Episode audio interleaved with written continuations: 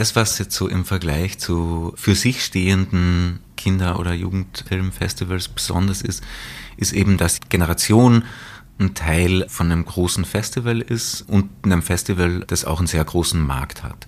Das macht es für uns möglich, Filme auch als Weltpremieren zu zeigen, die vielleicht nicht zu einem reinen Kinder- und Jugendfilmfestival gehen würden, um, um sozusagen ihren Weg in die Welt zu starten. Was wiederum für uns die Möglichkeit bringt, was zu tun, was ein großes Anliegen ist, nämlich genau die Vorstellung davon, was Film für ein junges Publikum ähm, sein kann, zu weiten und zu öffnen.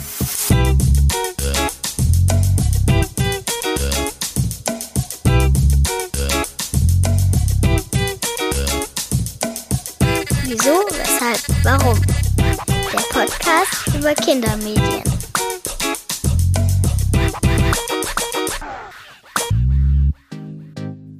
Hallo und herzlich willkommen zu einer neuen Folge von Wieso, Weshalb, Warum, dem Podcast über Kindermedien. Mein Name ist Thomas Hartmann und ich freue mich heute über eine kleine Premiere. Mit Sebastian Markt und Melika Gothe sind nämlich zum allerersten Mal gleich zwei GesprächspartnerInnen bei diesem Format zu Gast. Erst vor wenigen Monaten wurden Melika und Sebastian zum neuen Führungsduo der Sektion Generation bei der Berlinale ernannt. Und inzwischen stecken sie bereits mitten in den allerletzten Vorbereitungen für das internationale Filmfestival, das am 16. Februar seine Türen für Filmfans und Fachpublikum öffnen wird. Neben den Filmfestspielen von Cannes und Venedig zählt die Berlinale zu den wichtigsten Filmfestivals Europas und gilt auch weltweit als eines der bedeutendsten Ereignisse der Filmbranche. Das Festival zeigt aber nicht nur Filme für Erwachsene, sondern richtet sich mit der Sektion Generation auch ganz gezielt an das junge Publikum. Im Fokus des Programms stehen Filme, die in ihren Erzählungen und ihrer Filmsprache Kinder und Jugendliche ernst nehmen. Geschichten, die aus der Sicht ihrer jungen Protagonistinnen erzählt werden und deren Welt erfahrbar machen. Bedeutsame Filme, die ein Tor in unbekannte Welten öffnen, Filme, die Mut einfordern, intersektionale Perspektiven aufzeigen und gemeinsame Lösungsansätze fördern. Und Filme, die der Welt der Erwachsenen einen Spiegel vorhalten. Mit diesen Worten wird das Programm von Generation auf der Website der Berlinale beschrieben. Doch was verstehen Melika und Sebastian unter guten Filmen für ein junges Publikum? Wie blicken Sie auf den Kinderfilm, wie auf den Jugendfilm und mit welchen Ansprüchen verknüpfen Sie Ihre neuen Aufgaben als Leiter und Managerin der Sektion Generation? Ich habe mich sehr darüber gefreut, dass sich die beiden so kurz vor der Berlinale die Zeit genommen haben, um mit mir über ihre Perspektive auf Filme für Kinder und Jugendliche zu sprechen. Und ich hoffe, ihr freut euch nun ebenso sehr auf das Gespräch mit Melika Gothe und Sebastian Markt über das Profil, das Selbstverständnis und die Ziele der Sektion Generation bei der Berlinale.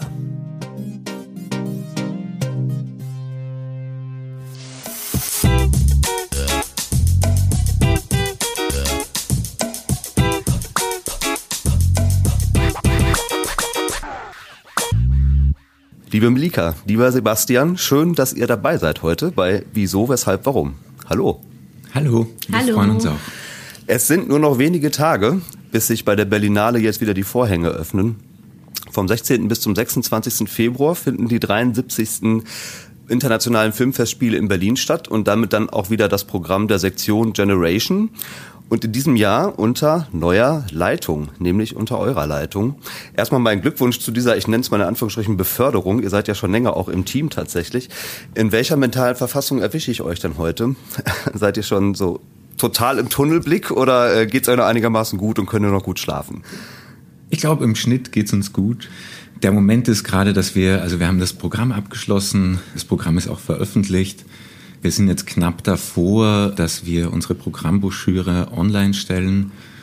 Und das ist dann so noch ein weiterer Meilenstein, wo man dann auch mal wieder ein Wochenende abschalten kann, hoffentlich. Ja. Würde ich auch sagen, es ist so eine Achterbahnfahrt der Gefühle. Also wir, wir sagen uns irgendwie täglich mal, oh, da ist noch viel zu tun und dann wieder, oh, das hat jetzt aber wieder ziemlich gut geklappt und jetzt kann ich mir ein Festival vorstellen. Ähm, und das ist schön, wenn es immer vorstellbarer wird. Ja, wir können ja vielleicht nochmal gerade so aus Transparenzzwecken sagen, heute ist der 26. Januar, also ne, wir liegen so knapp drei Wochen ungefähr vor Festivalbeginn, aber das ja, ist schon ein bisschen die heiße Phase. Und ich habe gerade schon mal gesagt, für euch in euren neuen Rollen ist das bevorstehende Festival ja auf jeden Fall eine Premiere. Äh, wir teilen uns aber ein bisschen die Aufgeregtheit. Für mich ist diese Podcast-Folge auch, wenn man so will, eine Premiere, weil ich nämlich zum ersten Mal jetzt hier mit zwei Gästen gleichzeitig spreche. Das ist in technischer Hinsicht, aber sicherlich auch inhaltlich nochmal eine besondere Herausforderung. Gleich zu Anfang machen wir deswegen zum Einstieg mal äh, das ein bisschen anders, als ich es normalerweise mache. Also eigentlich am Anfang dieses Podcasts spreche ich mit meinen Gästen immer relativ umfangreich auch über ihre eigene Mediensozialisation. Das kürzen wir heute mal so kleines bisschen ab. Ihr gestattet es mir hoffentlich, dass ich euch jetzt einfach mal vorstelle mit so ein paar Daten und Fakten, die ich über euch so gefunden habe. Ihr könnt das gerne natürlich noch ergänzen und korrigieren und dann kommen wir damit dann auch ein bisschen schneller ins Thema. Und Melika, ich würde mal mit dir einfach anfangen. Du hast ähm, Filmwissenschaften und Französisch an der Universität in Mainz studiert und dann noch einen Master in deutsch-französischer Kulturvermittlung in Hildesheim und Marseille gemacht. Bist aber eben auch schon, das habe ich eben schon mal angedeutet, schon relativ lange auch im Team ähm, der Sektion Generation, also bei der Berlinale seit 2014 nämlich. Du warst Projektkoordinatorin und auch Assistentin von Marian Redpath, die ja vor euch diese Sektion geleitet hat. Und du hast auch mal begonnen, zumindest mit einer Promotion zur ästhetischen Konstruktion von Jugend im europäischen Spielfilm. Also du hast mir schon im Vorgespräch gesagt, inzwischen hast du da deine Prioritäten ein bisschen anders gesetzt, aber man merkt schon, du bist sehr nah natürlich am Thema dran, äh, mit dem ihr euch ja auch innerhalb dieser Sektion beschäftigt. Und hast jetzt halt eben das Sektionsmanagement mit dem Schwerpunkt Filmvermittlung bei diesem Festival.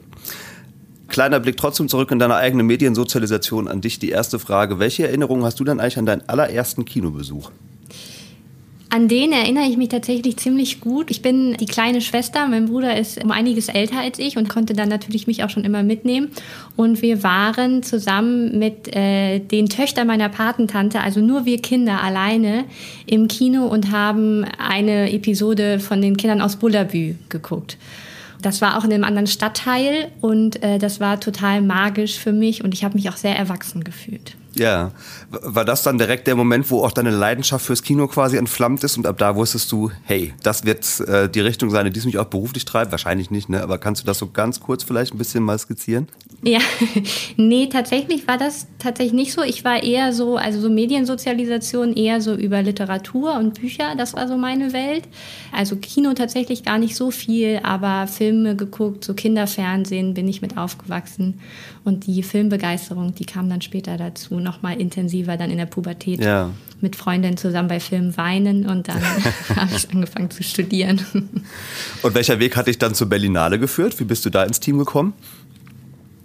Ähm, ich habe ein ganz für mich ganz wichtiges Praktikum gemacht. Das war beim GOIS, dem Festival für mittel- und osteuropäisches Kino in Wiesbaden, weil ich ja in Mainz studiert habe. Und ähm, genau, ich habe Filmwissenschaften studiert, auch so ein bisschen zufällig in dem Bereich äh, mehr oder weniger gelandet. Ich wollte auf jeden Fall im Bereich Kultur was machen und wusste, Literatur mache ich nicht. Und dann habe ich mich für Film entschieden und bin da, ist für mich eine total tolle Welt aufgegangen. Und habe dann halt, war so in dieser Orientierungsphase, wo will ich damit eigentlich hin? Ne? Meine Mitbewohnerin wollte Drehbuchautorin werden, das war für mich nichts. Ich wusste auch, ich will keine Filme machen. Ähm, und habe mich immer für auch diese Verbindung zwischen Publikum und das Filmemachen, auch die Filmindustrie interessiert. Und dann habe ich dieses Praktikum beim, beim Go East gemacht. Ähm, und da war das erste Mal für mich so richtig Nähe zum Filmfestival und habe gemerkt, dass, dass genau hier will ich sein, genau hier ist diese Schnittstelle zwischen Publikum und Filmbranche.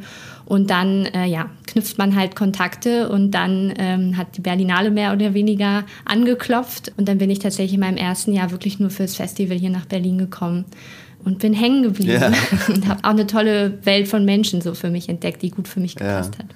Ja, ist interessant. Immer wieder stelle ich fest, äh, welche einschneidenden Rollen doch tatsächlich Praktika in diesen Berufsbiografien dann auch so spielen. Das wird gerne, glaube ich, auch mal unterschätzt. Ne? Ja, ja, mit Vorsicht zu genießen, ne, was man Praktikantin alles zumutet. Aber ich bin da auch ein großer Verfechter, weil es war eine tolle Möglichkeit reinzuschnuppern. Ja, ja.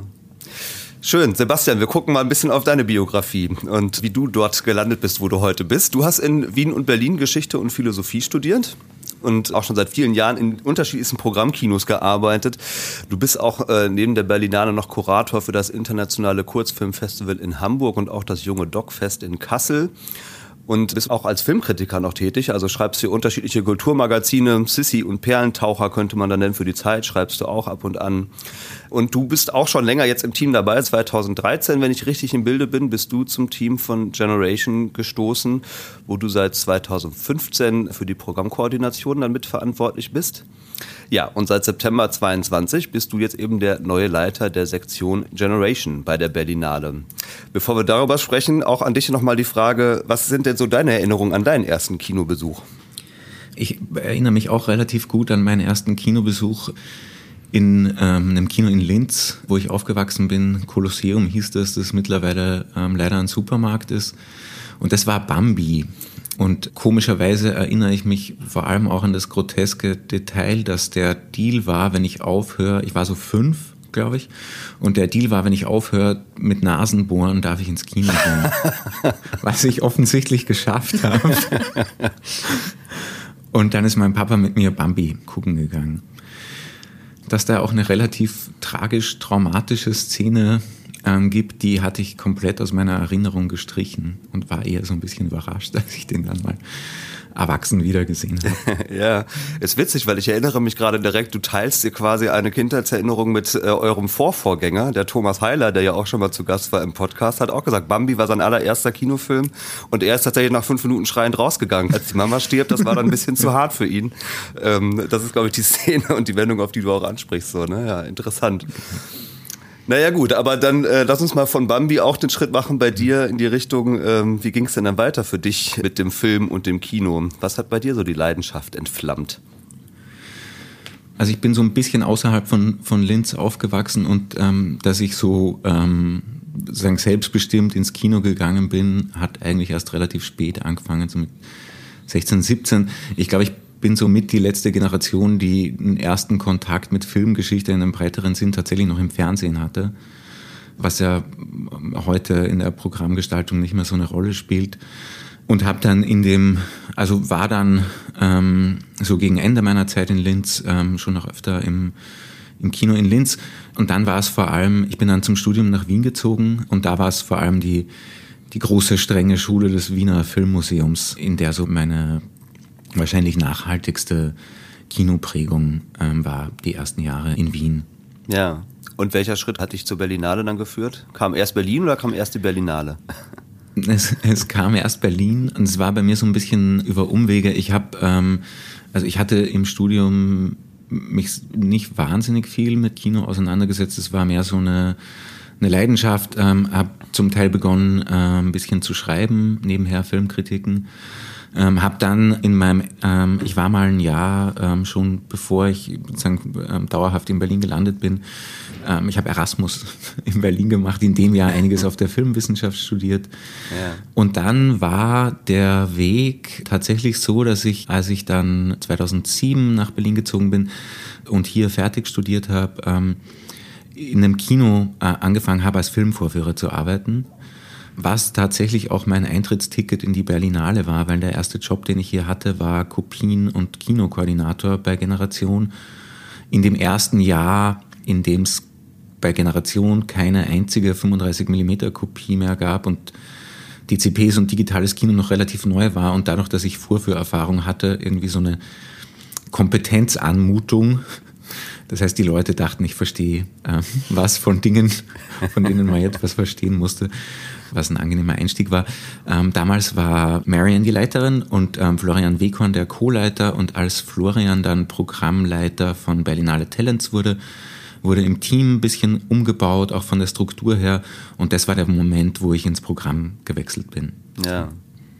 Ja, schön, spannend. Also über das Programm, wie gesagt, sprechen wir jetzt gleich ausführlich und intensiv. Eine konkrete Frage habe ich aber gerade nochmal an dich, Sebastian, weil ich habe bei der Aufzählung deines Wegs einen Punkt noch eben unterschlagen, den würde ich mal gerne nochmal ansprechen. Ähm, du bist nämlich auch Gründungsmitglied des Hauptverbandes Cinephilie. Magst du mal vielleicht ganz kurz erklären, was das eigentlich für ein Verband ist und welches Anliegen dieser Verband vertritt? Mhm. Ähm, den Verband gibt es jetzt ähm, seit ein paar Jahren, ist gegründet worden von Leuten aus recht unterschiedlichen Hintergründen, eher jüngeren im Schnitt, mit der Idee, eine Art von Zusammenschluss, Forum zu schaffen, die kultur- und filmpolitisch aktiv ist und die sich so ein bisschen abhebt von den eher sehr stark nach Branchen und ganz spezifischen Interessen ausgerichteten äh, Branchenverbänden, sondern einen, dem es um Kino- und Filmkultur in einem emphatischen Sinn geht, aber nicht so entlang spezifischer Brancheninteressen. Ähm, das heißt, das sind Leute mit einem Hintergrund im Filmverleih, KinomacherInnen, KritikerInnen, Produzentinnen, also so ein bisschen quer, ähm, mhm. quer durch die Bank. Es gab dann so verschiedene Bereiche, wo sich Aktivitäten fokussiert und entwickelt haben. Der Bereich, in dem ich sozusagen am, am aktivsten bin, ist die Filmbildung, wo es eine Arbeitsgruppe gibt, die vor einigen Jahren so ein Thesenpapier zur Filmbildung herausgegeben hat. Und es gibt aber auch noch Aktivitäten in ganz anderen Bereichen und, und Hinsichten. Mhm. Genau, auf dieses Papier kommen wir nachher sicherlich auch noch mal kurz zu sprechen, wenn wir ein bisschen mehr über Filmbildung sprechen. Ja, aber danke an dieser Stelle erstmal vielleicht für die Klarstellung, was es mit diesem Verband auf sich hat. Dann lasst uns jetzt mal über eure Sektion und die Berlinale sprechen. Die allererste Frage, die ich mal gerade ganz kurz für mich persönlich auch klären muss, das haben wir schnell abgefrühstückt, glaube ich. Sagt ihr Generation oder sagt ihr Generation? Oder sagt ihr beides? Beides. Ja, tatsächlich. Wir sagen selber nicht, aber auch Generation kommt manchmal vor. Generation, vielleicht können wir uns darauf einigen heute, genau. Ne, ich merke, ich sage immer den englischen Begriff, einige sagen den deutschen und immer wieder kommt man darüber in Diskussion, wie es gemeint ist. Es ist ja schön, dass auch beides funktioniert. Also insofern gibt es da vielleicht auch kein richtig oder falsch. Gut, ich bleibe mal bei Generation. Das hat sich irgendwie so in meinem Sprachgebrauch jetzt so eingenistet. Das ist die Festivalsektion der Berlinale, muss man vielleicht nochmal erklären für diejenigen, die es gar nicht kennen, die sich eben ganz gezielt an ein junges Publikum richtet und die hat auch schon äh, ziemlich viel Geschichte eigentlich, ähm, die sie so mitschleppt. 1978 nämlich gegründet, also das ist schon einige Jahrzehnte ja her. Wenngleich die Berlinade selbst natürlich noch ein bisschen älter ist, also diese Sektion gab es nicht ganz von Anfang an. Aber man kann schon so mit Blick von heute sagen, das ist im Vergleich mit anderen A-Festivals so ein ziemliches Alleinstellungsmerkmal der Berlinale, dass es überhaupt eine Sektion gibt, die sich so gezielt an ein so junges Publikum richtet. Und nach meiner Wahrnehmung und auch wie es so immer international diskutiert wird, ist es damit auch wirklich eine der wichtigsten Plattformen für den Kinder- und Jugendfilm, mindestens im europäischen Kino, wenn nicht vielleicht sogar auch weltweit. Ihr könnt das gerne noch mal ein bisschen anfüttern oder auch korrigieren, wenn ich das jetzt falsch erzählt habe, aber mich würde vor allen Dingen auch jetzt noch mal interessieren, äh, welcher Antrieb steckte denn eigentlich dahinter, damals diese Sektion zu gründen und die ins Leben zu rufen? Wisst ihr ein bisschen was über die Gründungsgeschichte? Also der Gründungsmythos, ähm, den wir ja beide nicht miterlebt haben, ist, dass es tatsächlich auf die Initiative einer Gruppe von Kindern zurückgeht, die zusammen mit einer Journalistin Gabriele Auensen-Borgel, die auch immer noch mit uns arbeitet als Einsprecherin, sozusagen vor das Büro des damaligen Festivaldirektors ähm, Wolf Donner war das, glaube ich, gezogen sind und sich beschwert haben, dass es irgendwie unmöglich ist, dass es dieses tolle große Festival in der Stadt gibt und BesucherInnen unter 18 Jahren nicht dran teilnehmen könnten. Und sozusagen die, die Gründung einer eigenen Ecke des Festivals, der für junge BesucherInnen offen steht, ähm, gefordert haben und das, sich damit durchgesetzt haben. Ja, ich wollte gerade sagen, das ist ja wirklich ein interessanter äh, Gründungsmythos. Also dass Kinder Prozessaktionen starten, ist jetzt, sagen wir mal, in der Gegenwart nicht mehr so ganz ungewöhnlich, aber für die damalige Zeit doch auf jeden Fall schon, würde ich sagen. Ne? Aber was, glaube ich, ja auch nochmal jetzt ganz neu ist, speziell mit eurer Neubesetzung ja auch, ähm, ist diese Doppelspitze, ne, die es jetzt in dieser Sektion gibt. Also soweit ich das überblicke, gab es das vorher eigentlich noch nicht. Vielleicht wollt ihr dazu auch nochmal ein bisschen was erzählen, wie es eigentlich zu dieser Idee kam, ein Führungsduo in der Sektion Generation zu etablieren. Genau, also im Grunde ist es ja so aufgeteilt, die Sektionsleitung liegt bei Sebastian und meine Stelle mit dem Sektionsmanagement ist tatsächlich eine neu geschaffene Stelle, eine neu geschaffene Position, die sich so aus der Logik, wie Generation auch im Festival eingebunden ist, ergeben hat. Das war was zusammen, was, was wir für, für notwendig, sinnvoll gehalten hat, auch zusammen mit der Festivalleitung das wahrzunehmen. Im Grunde äh, verstärken wir damit was, also das ist ja wirklich ein, ein besonderer Fokus auch auf den Bereich Filmvermittlung. Das das ist was, was wir bei Generationen im Rahmen der Berlinale schon immer gemacht haben, so wie wir Filmvermittlung verstehen. Und das fängt damit an, dass wir sagen, ein Publikum unter 18 Jahren hat die Möglichkeit an der Berlinale, an so einem großen Festival mitten in der Stadt, das sich als Publikumsfestival auch versteht, was ja auch nochmal was ganz Besonderes ist, eben zu sagen, es ist ein Riesenbranchen-Event, eins von den größten oder gehört mit zu dieser Reihe an größten äh, äh internationalen Filmfestivals für die Branche und öffnet sich auch für das Publikum und da zu sagen, wir schaffen Zugänge eben auch ähm, das junge Publikum dabei zu haben. Und ähm, das schaffen wir natürlich zum einen mit einer ganz spezifischen Filmauswahl von Filmen, wo wir sagen, da, da passt ja dieser klassische Begriff des Kinder- und Jugendfilms, aber auch Filme darüber hinaus, die dieses Genre, sage ich jetzt mal, ähm, ausweiten und wo mhm. wir sagen, die sind für ein junges Publikum auf jeden Fall interessant und relevant und zeigen auch die Welten von jungen Leuten und bringen auch so diese Perspektiven filmisch mit ins Festival ein. So, und das ist natürlich schon was, was wir unter dem Begriff Filmvermittlung verstehen und was Generation schon immer macht, dass trotzdem spezifische Ansprüche und einen spezifischen Bedarf mit sich bringt, auch das in der Berlinale zu verorten und auch das nochmal natürlich auszuweiten. Also wir wollen das auch weiterentwickeln. Wir gucken sehr genau, was vorher passiert ist bei Generationen. Ähm, wir haben da sehr intensiv mit Marianne die letzten Jahre zusammengearbeitet und schätzen, dass das sehr was, was für eine Plattformgeneration ist und wollen das auch weiterentwickeln, auch im Bereich der Filmvermittlung. Das heißt auch, wie können wir ähm, über das Festival hinaus noch aktiv sein, also auch mit den Möglichkeiten, die wir haben. Ne? Also wir sind halt, unser Kernelement ist das Festival, aber wir gucken auch, wie wir darüber hinaus in Zusammenarbeit mit anderen Initiativen gehen, die das ganze Jahr über etwas machen im Bereich Filmvermittlung, Kino für junges Publikum. Eine total lebendige Szene im Bereich der Filmvermittlung Vermittlung aktiv, an der wir auch teilhaben wollen und mitgestalten wollen ähm, und dafür wirklich einen Kernbereich in der Sektion auch in dem Leitungsbereich zu schaffen. Das haben wir damit gemacht. Also Sebastian und ich arbeiten da sehr, sehr eng. Also so dieses, dass von einer gemeinsamen Leitung ähm, gesprochen wird, das kommt eben nicht von ungefähr, weil natürlich mhm. auch unser Begriff von dem, was wir machen in der Filmvermittlung, sind jetzt nicht sage ich mal, rein filmpädagogische ähm, Workshops oder so, die wir zusätzlich noch anbieten, sondern es geht immer von der Frage aus, wie machen wir das Programm zugänglich, wie können wir damit noch weitere Zugänge schaffen zu diesen mhm. Filmen, die wir zeigen und wo wir als Berlinale auch die Möglichkeit haben, diese Filme zu zeigen für ein junges Publikum. Ja, ja genau, über die Filme müssen wir jetzt auch auf jeden Fall nochmal ein bisschen sprechen äh, und über den Auswahlprozess vor allen Dingen auch. Ich fange mal vielleicht an so ein bisschen mit der Struktur dieser Sektion, weil ihr habt jetzt gerade schon gesagt, es, es geht darum, das junge Publikum unter 18 anzusprechen, aber auch wenn das schon eine ziemlich starke Eingrenzung ist, ist diese Zielgruppe ja trotzdem noch ziemlich divers und äh, heterogen. Ne? Greift das insofern ein bisschen auf, als dass es zwei verschiedene Wettbewerbe in der Sektion gibt. Einmal den Wettbewerb, jetzt muss ich eigentlich schon wieder fragen, ist es K Plus oder ist es K Plus?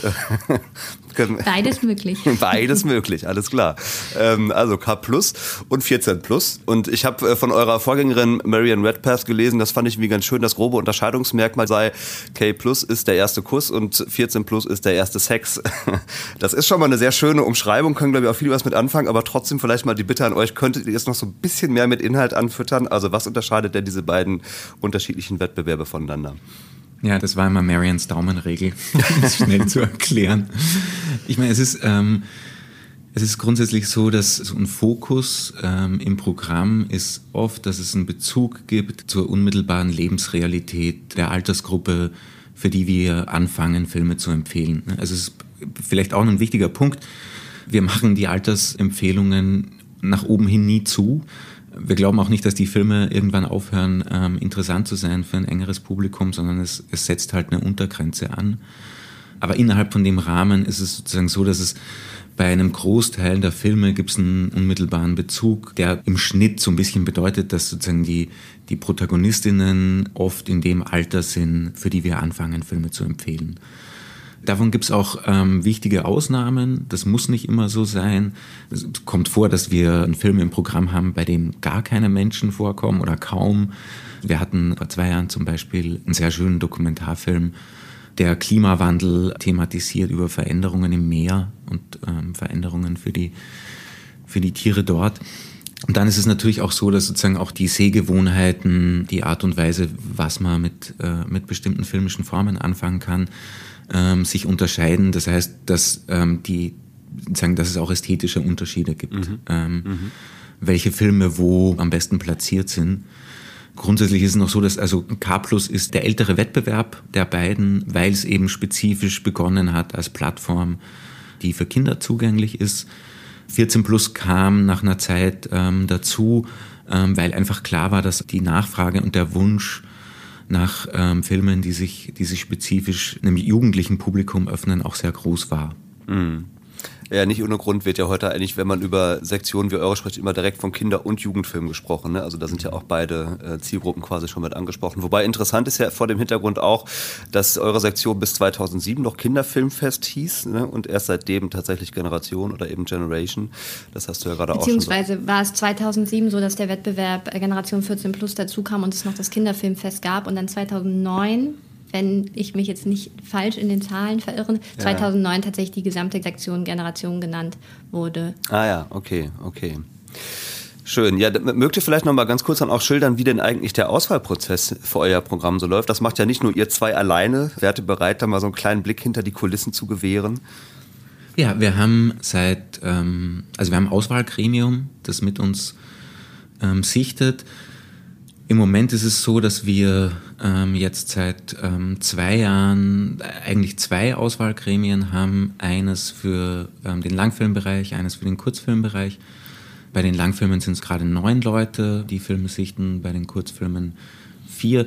Das sind Leute, die aus recht unterschiedlichen Hintergründen kommen und da sozusagen eine breite Expertise abdecken geht von FilmemacherInnen über Leute, die im Arbeitsalltag mehr mit, mit Kindern und Jugendlichen zu tun haben, Leute, die eher aus der Filmkritik kommen.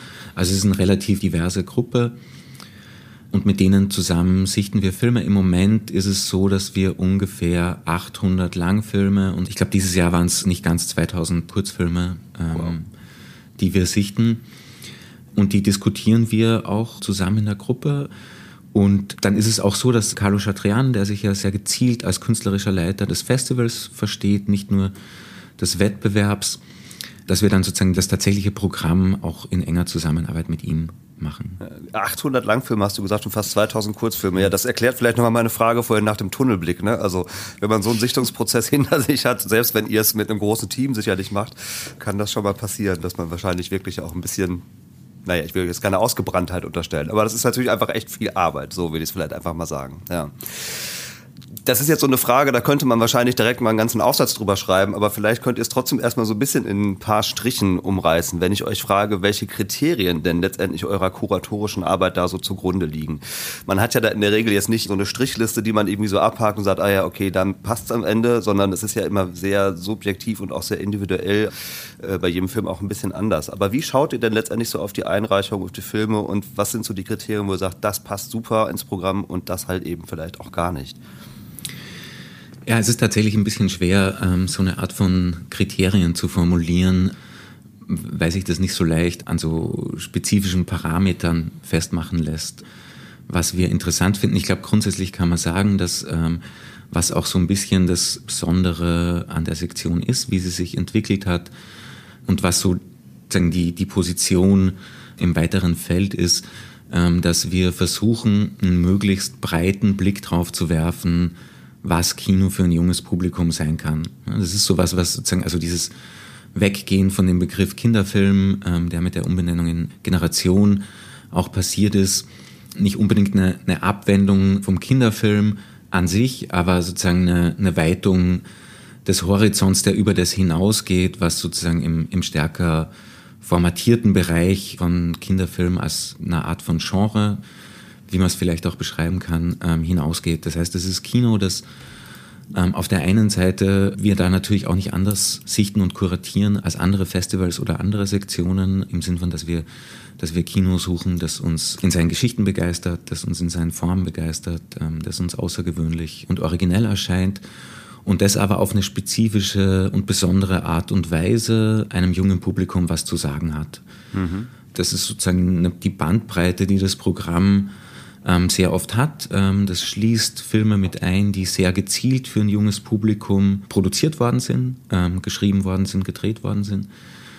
Und das umfasst aber immer auch Filme, bei denen das in den, in den Überlegungen der FilmemacherInnen nicht unbedingt so eine große Rolle gespielt hat. Und die manchmal auch überrascht sind, dass wir diesen Film gerne zeigen würden. Mhm, mh. Das ist so eine, so eine grundsätzliche Frage. Hat ein Film auf eine besondere Art und Weise was zu erzählen für ein junges Publikum? Da gibt es oft thematische Bezüge zu einfach der Erfahrungswelt von Kindern und Jugendlichen. Das kann sein, dass es Themen aufgreift, die gerade wichtig erscheinen. Das kann sein, dass es sozusagen in formalen, gestalterischen Hinsichten ein Film ist, der einfach auch Begeisterung für eine Form von Kino auslösen kann, die vielleicht Jugendlichen oder Kindern im Alltag der herkömmlichen Kinoauswertung nicht so begegnet. Und dann ist es sozusagen im Spezifischeren ist es eine Frage, die wir dann auch immer intensiv ähm, in der Auswahl diskutieren, ist, wie sehr ist ein Film für ein junges Publikum geeignet? Und das ist dann sozusagen, das ist eher eine Frage, wo man sozusagen vom anderen Ende herkommt und sozusagen Ausschlussgründe benennen kann, wo wir sagen, dass das sprengt hier gerade den Rahmen von dem, was, was wir einem jungen Publikum zeigen möchten wo wir auch sagen würden, dass es eigentlich nicht so sehr Themen gibt, ähm, die sich von vornherein ausschließen und dass es immer eine Frage ist, wie sie, wie sie erzählt sind. Ja, das, das ist schön. Du hast jetzt schon eine ganze Menge Aspekte angesprochen, auf die wir vermutlich jetzt auch nochmal dezidierter ein bisschen zu sprechen kommen. Damit das nicht so ganz dröge wird, habe ich mir jetzt mal Folgendes überlegt an dieser Stelle. Ich lese euch mal ein paar Zitate vor von KollegInnen, die im weitesten Sinne sich im selben Gebiet tummeln und äh, gebe euch einfach mal den Raum, das zu kommentieren. Aus eurer Perspektive als Festivalmacherin. Und mal gucken, wo wir dabei dann wir so wissen landen. nicht, wer das gesagt hat. Das sage ich euch schon dazu, doch, doch, natürlich. Ach so, also, okay. Ja, ja, das ist, äh, also ich fange mal an mit einem Zitat von Bettina Hensler, eine Kulturwissenschaftlerin. Ich habe mir jetzt nicht mehr aufgeschrieben, wo ich es hergeholt habe, aber es ist auf jeden Fall ein Zitat von ihr. Die hat gesagt, Kinderfilm ist eine normative Kategorie. Sie basiert auf Vorannahmen über Kinder, denen bestimmte Sehgewohnheiten, Vorlieben, Wahrnehmungs- und Verstehensweisen zugeschrieben werden. Die Frage, die ich dabei direkt an euch hätte, erstmal würdet ihr diesem Zitat überhaupt zustimmen und welche Vorannahmen wären das denn gegebenenfalls, wenn das denn so zutrifft? Wie seht ihr das? Also ich kann schon mal sagen, ich lese die Texte von Bettina Hensler sehr, sehr gerne. Das sagt vielleicht auch schon was ein bisschen meine Haltung zu dem Zitat. Was sie da beschreibt, ich glaube, damit kann man auch noch mal aufgreifen, was ich, als ich vorhin von dem klassischen Kinderfilm gesprochen habe, von dem wir, wie Sebastian sagt, uns auch nicht äh, verabschieden oder den nicht in unserer Auswahl aufnehmen, aber tatsächlich, was ich in diesem Zitat jetzt auch sehe, sind so Formen von standardisierten Erzählformen, wie man Kindheit auch erzählen kann, wie man für Kinder auch erzählen kann. Und ich glaube, da ist schon teilweise viel Wahres dran, dass wir ähm, nach Kinderbildern oder nach Jugendbildern uns auch ausrichten in der, in der Gestaltung von Filmen oder wie wir Filme generell wahrnehmen, wenn sie so den, das Label Kinderfilm auch haben. Ne? Da gehen schon bestimmte Vorstellungen mit einher und diese Vorstellungen dann äh, definieren zu können, das, das bringt immer sehr, sehr interessante Gespräche hervor, finde ich, wenn man da mal drauf eingeht und bei jedem auch guckt, was dahinter für Konzepte so stehen. Das ist ja doch auch unterschiedlich ähm, auch wenn man bestimmt ein paar Dinge nennen könnte jetzt. Ja, ja, tatsächlich liegt die Frage jetzt für mich ein bisschen auf der Hand. Wenn ich dich jetzt ganz persönlich frage, weiß ich nicht, also könntest du für dich so Vorannahmen von Kindheit definieren, von denen du sagst, das ist so ein bisschen mein Blick, meine Perspektive auf diese Zielgruppe letztendlich, die wir da auch zu bedienen versuchen? Oder zu erreichen von, versuchen? Von mir persönlich jetzt mein, mein Blick auf Ja, Kindheit, ja. Wie, wie ich das sehe. Okay. Puh. Also ich glaube zuallererst, dass Geschichten für Kinder ähm, nicht unbedingt zum Beispiel ein Happy End haben müssen, auch wenn das immer schön ist, ähm, beziehungsweise es relativ vielseitig ist, wie ein Happy End aussehen kann natürlich. Also am Ende müssen sich nicht alle vertragen, aber ich glaube, so eine persönliche Entwicklung, mit der man selber irgendwie zu sich finden konnte und wieder ins Reine gekommen ist, die Protagonisten dann in dem Fall zum Beispiel, das, das kann verschiedene ähm, Ausformungen haben. Ich äh, denke da gerade an einen Film aus unserem Programm, das ist ein Road-Movie und ein junges Mädchen, die in einem Heim aufwächst, geht mit ihrer Mutter ähm, auf Reisen. Die Mutter, die sie plötzlich abholt. Der Film heißt Kiddo von Sarah Dwinger.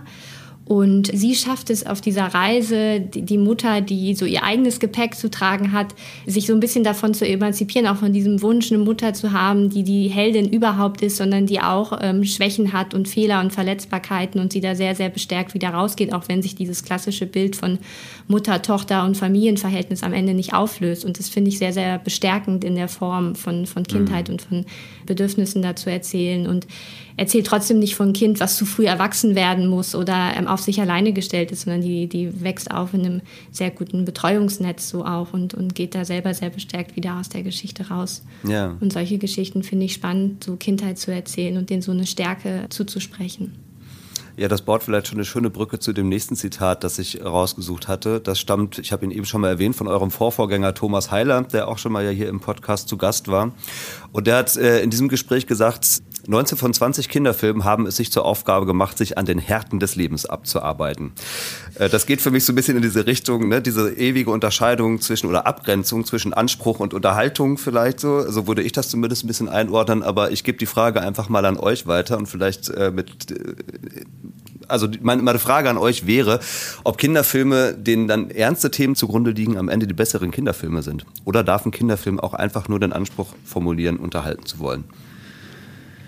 Ja, nee, definitiv ähm, würde ich nicht sagen, dass die, die ernsten Filme die besseren Filme sind. Ich glaube, es ist sozusagen, es schließt vielleicht auch noch so ein bisschen an die Frage von vorhin an, dass wir natürlich versuchen, uns sozusagen nicht ähm, auf eine normative Vorstellung von Kindheit oder Jugend festzulegen, sondern einen möglichst breiten Blick drauf zu werfen und ich würde auch gar nicht so einen Gegensatz aufmachen zwischen sozusagen Filmen, die thematisch interessant sind oder die herausfordern, ähm, die erlauben, bestimmte ähm, Dinge zu verarbeiten und Unterhaltung andererseits. Ich glaube, wir blicken auf Kino auf einer Seite nicht anders, als man in anderen kuratorischen Festivalzusammenhängen auf Kino blicken würde. Und zwar erstmal als eine Kunstform, die ihre ganz eigene Sprache hat und die ganz eigene Räume eröffnet. Ähm, das heißt auch nicht, dass wir sozusagen hinter jedem Film einen erzieherischen Auftrag sehen. Es ist nicht unbedingt dazu da, um sich zu bessern, um Dinge zu verstehen. Es ist ein, es ist ein Raum, der eine sehr eigene Sprache spricht und der es einem erlaubt, bestimmte Erfahrungen zu machen. So. Natürlich ist sozusagen in dem Rahmen und in dem Fokus, den wir haben, Filme zu suchen, die interessant sind für ein junges Publikum, dass es da Bezüge gibt zu Themen, die gerade ähm, sozusagen im, in, in der Luft liegen, die wichtig sind, die vielleicht auch universell wichtig sind für das eigene Aufwachsen, aber haben auch da nicht so einen, so einen starken Gegensatz zwischen, ich weiß nicht, wie man das dann einfassen möchte, zwischen Aufklären und Unterhalten mhm. oder, mhm. oder informieren und unterhalten. So. Würdet ihr denn, um einfach nochmal konkret auf dieses Zitat einzugehen, also 19 von 20 Filmen ist ja schon, äh, wenn das denn wirklich so wäre, wären 95 Prozent der sogenannten Kinderfilme, welche, die sich eben nur an den Härten abarbeiten. Ist das tatsächlich auch eure Wahrnehmung oder geht ihr da gar nicht so mit? Ich, also ich glaube, quantifizieren können ich es nicht. Ich verstehe die Beobachtung, dass es einen gewissen Hang dazu gibt, zu glauben, dass Kinder oder Jugendliche ernst zu nehmen, bedeutet, sozusagen bei den Problemen anzufangen. Mhm. Mit einem Blick auf ein ganzes Programm ist es durchaus was, was man versucht zu vermeiden, dass es so, so stark ein problembestimmtes Programm ist und eher versucht, eine, eine bestimmte Vielfalt auch in Erzählweisen zu haben, in Stimmungen und Farben.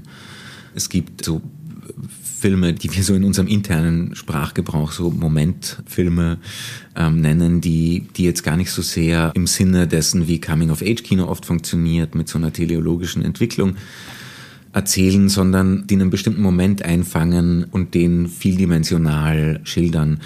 Ein sehr schönes Beispiel ist der Gewinnerfilm der Berlinale 2021 bei 14 Plus.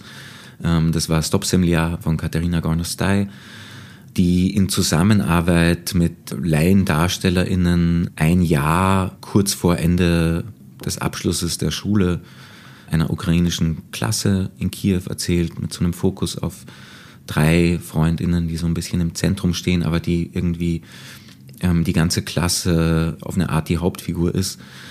Und der sich jetzt weniger an spezifischen, klar umrissenen Problemen abarbeitet, als darin auf eine auch immer wieder hybrid in so kleine dokumentarische Momente geöffnete Form versucht, ein bestimmtes Lebensgefühl zu porträtieren an einem ganz spezifischen Moment. Mhm. Dann überspringe ich jetzt mal das nächste Zitat, das ich mir notiert hatte. Das geht nämlich nochmal ein bisschen eigentlich in dieselbe Richtung, weil ich glaube, dazu ist alles gesagt. Finde ich auch sehr interessant, wie du das gerade ausgeführt hast. Ich habe aber noch einen stehen. Der Horst-Peter Koll, ehemaliger Chefredakteur vom Filmdienst, hat ganz schlicht und einfach gesagt, Kinderfilm ist, wenn Kinder Filme sehen. Das habt ihr eben ja auch schon mal so ein bisschen angedeutet. Also wenn es um die Frage ne, der Definitionshoheit vielleicht geht, äh, was kennzeichnet denn einen Kinderfilm? Wie positioniert ihr euch denn zu diesem Zitat? Ich glaube, es ist so, ne, es, es ist so ähm, die Dimension, die, die uns noch gefehlt hat, so in der Art und Weise, wie man über Kinderfilm, Film mit Kindern, Filme für Kinder nachdenken kann, Mir fällt da auch noch Mark Cousins, zum Beispiel ähm, Filmemacher und Filmautor, hat ein sehr schönes Projekt. Der Begriff, den er verwendet, ist Kino der Kindheit, ähm, wo es sozusagen nicht um eine Frage des intendierten oder tatsächlichen Publikums geht, sondern um Kindheit als Gegenstand von Filmen. Und das sind so ein bisschen die Dimensionen, in denen man denken kann. Ne? Kinder als intendiertes Publikum, Kinder als die Protagonistinnen der Handlung oder sozusagen von der anderen Seite, ähm, Kinderfilm ist einfach was, was Kinder sehen. Ich glaube, es gibt sozusagen für alle Arten, das zu betrachten, gibt es Gründe. Die Frage ist, in welchem Zusammenhang man das tut. Es war jetzt wahrscheinlich für uns beide auch so, dass die, die Filme, die uns geprägt haben, in unserer Kinobiografie nicht unbedingt Kinder- oder Jugendfilme sind.